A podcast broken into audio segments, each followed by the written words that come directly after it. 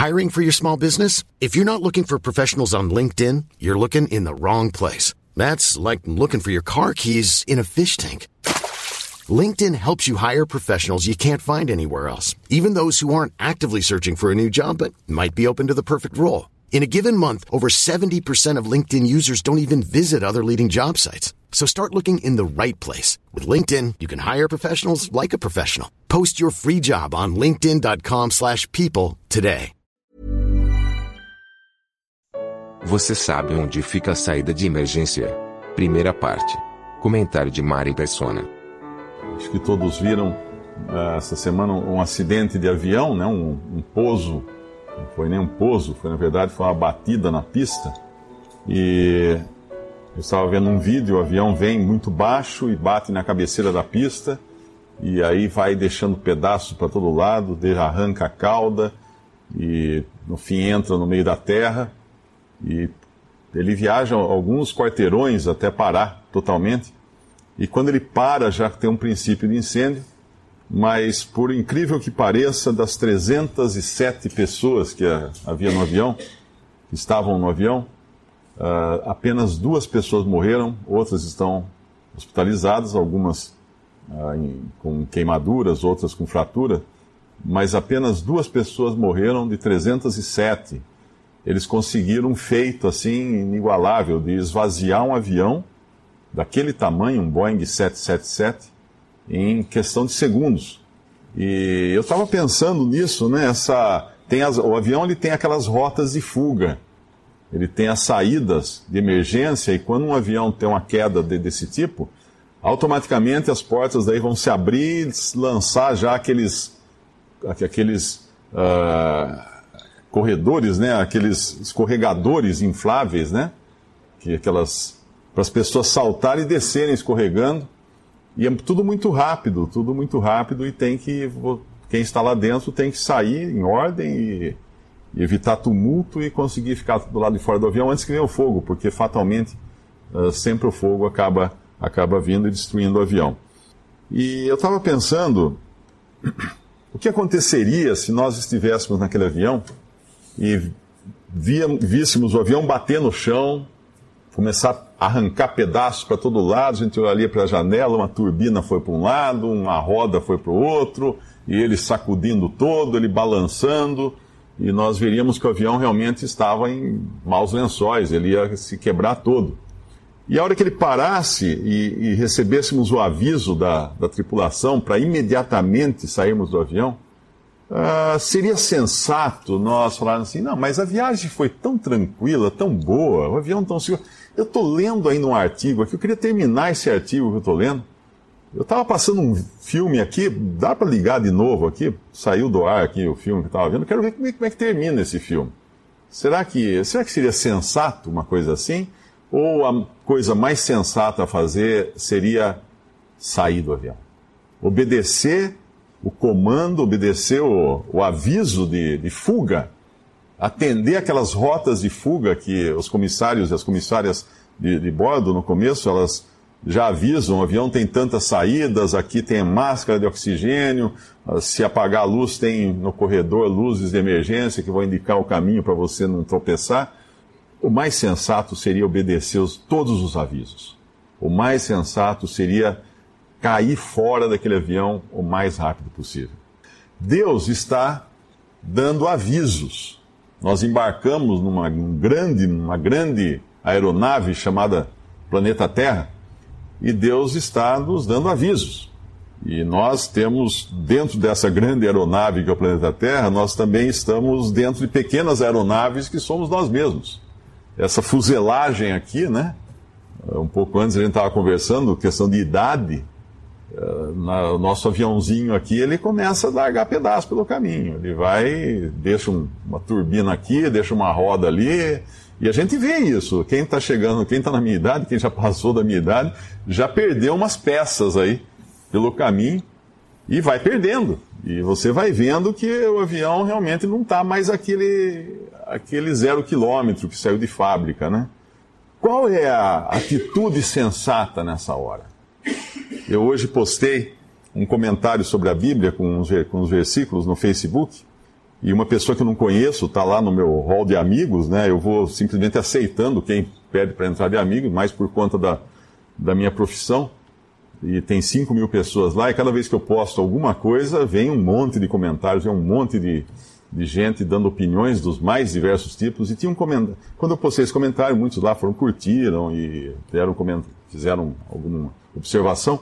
Mas aí um homem simplesmente ridicularizou a Bíblia, ridicularizou Deus e todos os que creem, e falou um monte. Eu não conhecia, cliquei no perfil dele, vi que era um, uma pessoa de uma certa idade já, um aposentado já de uma certa idade, mais velho que eu, e eu simplesmente apaguei o, o comentário dele e mandei uma mensagem particular dizendo: Olha, eu sinto muito por você, mas você sabe quanto tempo falta para você se encontrar com Deus? Ele me respondeu depois. Ele me respondeu, disse, disse que é ateu e que ele fica indignado porque tem esses pastores que tiram dinheiro do povo e não sei o quê, não sei o quê, não sei o quê. E por isso que ele faz essa manifestação toda, porque Deus não existe. E até respondeu: Olha, eu, eu realmente não acredito. Eu, eu realmente não acredito que elefantes voadores existam. Mas eu não perco meu tempo criticando elefantes voadores ou pessoas que acreditem em elefantes voadores, porque eles não existem. Então, por que, que eu vou perder meu tempo? Então, na verdade, você não é que você não acredita, você acredita. Você acredita e você está preocupado. E, e mandei alguns links para ele ler, esperando ele responder alguma coisa, mas eu oro para que Deus toque esse coração, porque não tem muito tempo para ele, não. Pela foto, pela, pelo perfil que eu vi, não tem muito tempo.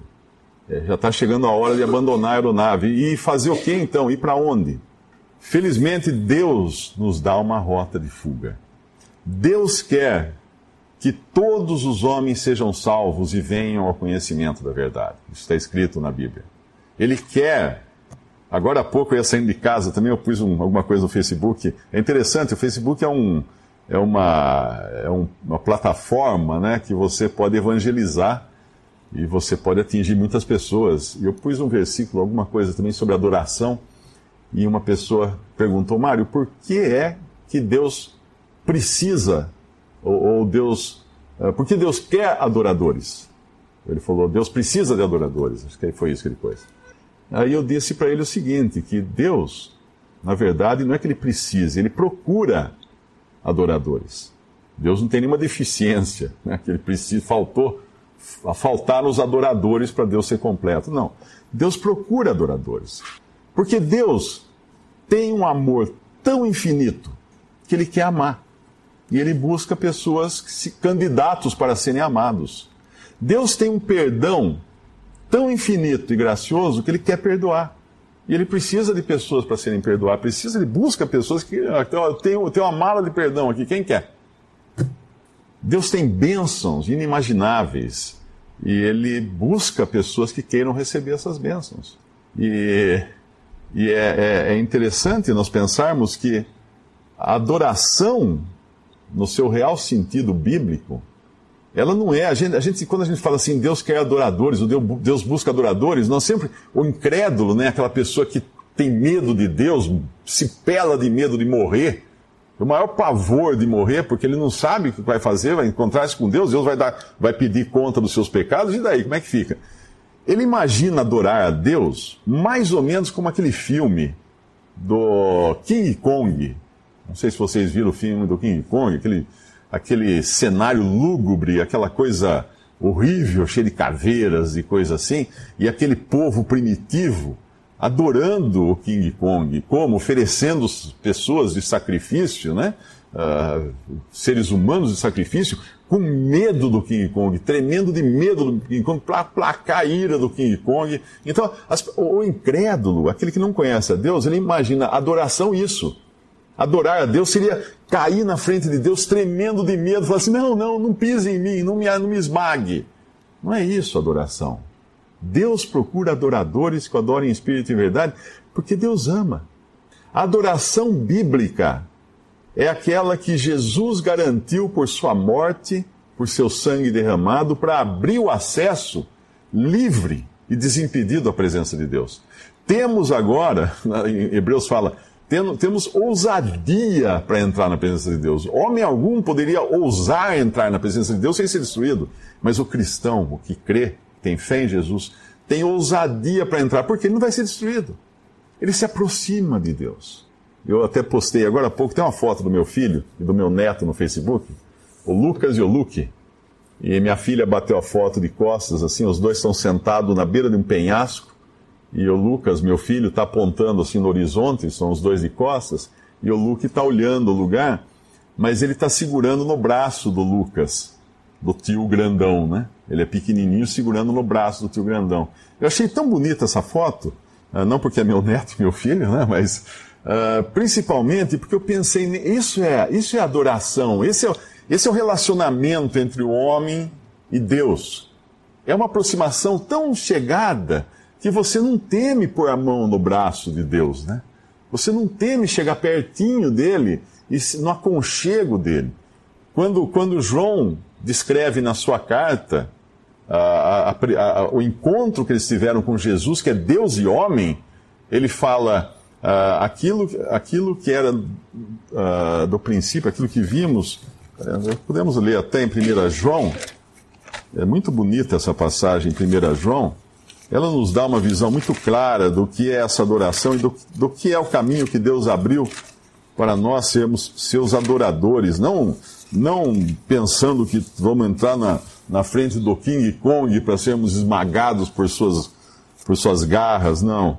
1 é, João, capítulo, a primeira carta de João, capítulo 1, versículo 1 o que era desde o princípio, o que ouvimos, o que vimos com os nossos olhos, o que temos contemplado e as nossas mãos tocaram da palavra da vida. Porque a palavra, porque a vida foi manifestada e nós a vimos e testificamos dela e vos anunciamos a vida eterna que estava com o Pai e nos foi manifestada. O que vimos e ouvimos, isso vos anunciamos, para que também tenhais comunhão conosco, e a nossa comunhão é com o Pai e com o seu Filho Jesus Cristo.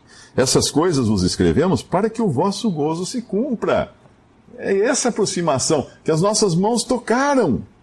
Os nossos olhos viram, olhos viram, nossas mãos tocaram. Olha que coisa. E João é aquele discípulo que no Evangelho ele é, ele é descrito como aquele que se, que se eh, inclinava sobre o peito de Jesus. Olha que proximidade que Deus permitiu ao homem ter. Então, essa é a, essa é a salvação que Deus busca dar ao homem. Então, mas o problema todo é que nós estamos hoje, hoje nesse aviãozinho, soltando pedaços pela pista, já quase parando de vez, e nós precisamos procurar a rota de fuga, porque vai ter que sair dele.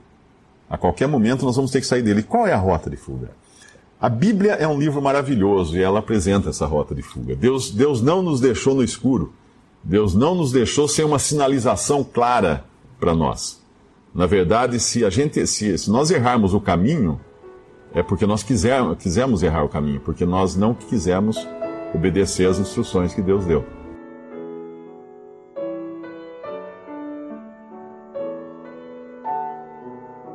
Visite respondi.com.br. Visite também 3minutos.net.